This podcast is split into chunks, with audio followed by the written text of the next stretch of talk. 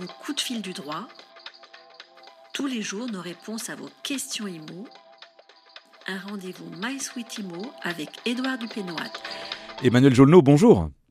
Bonjour Edouard, bonjour à tous. Et merci de répondre aux questions que se posent nos internautes sur MySweetImo. La question de Maël ce matin qui est locataire et qui a donné son congé, sauf qu'il sait qu'il ne sera pas disponible à la date que propose son bailleur pour faire l'état des lieux de sortie.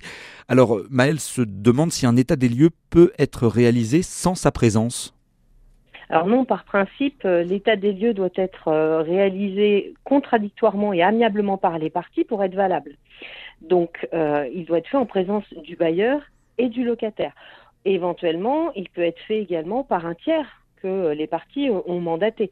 Maël pourrait aussi donner procuration à un tiers, à quelqu'un de sa connaissance, pour faire l'état des lieux à sa place. Si le bailleur réalise l'état des lieux euh, sans la présence de, de, Maël, donc l'état des lieux n'est pas valable, il doit être à ce moment-là établi par un huissier de justice sur l'initiative euh, soit de Maël, donc le locataire, soit du bailleur, et il sera à frais partagés entre bailleur et locataire. Et les parties seront avisées par huissier, euh, par l'huissier au moins sept jours à l'avance, par lettre recommandée avec avis de réception. Donc il est possible que Maël ne soit pas là physiquement, mais il faut qu'il ait pris ses dispositions pour être représenté ou pour avoir euh, mandaté, euh, mandaté quelqu'un pour être présent à sa place. Merci pour vos réponses, Emmanuel Jolneau. Merci à vous, bonne journée.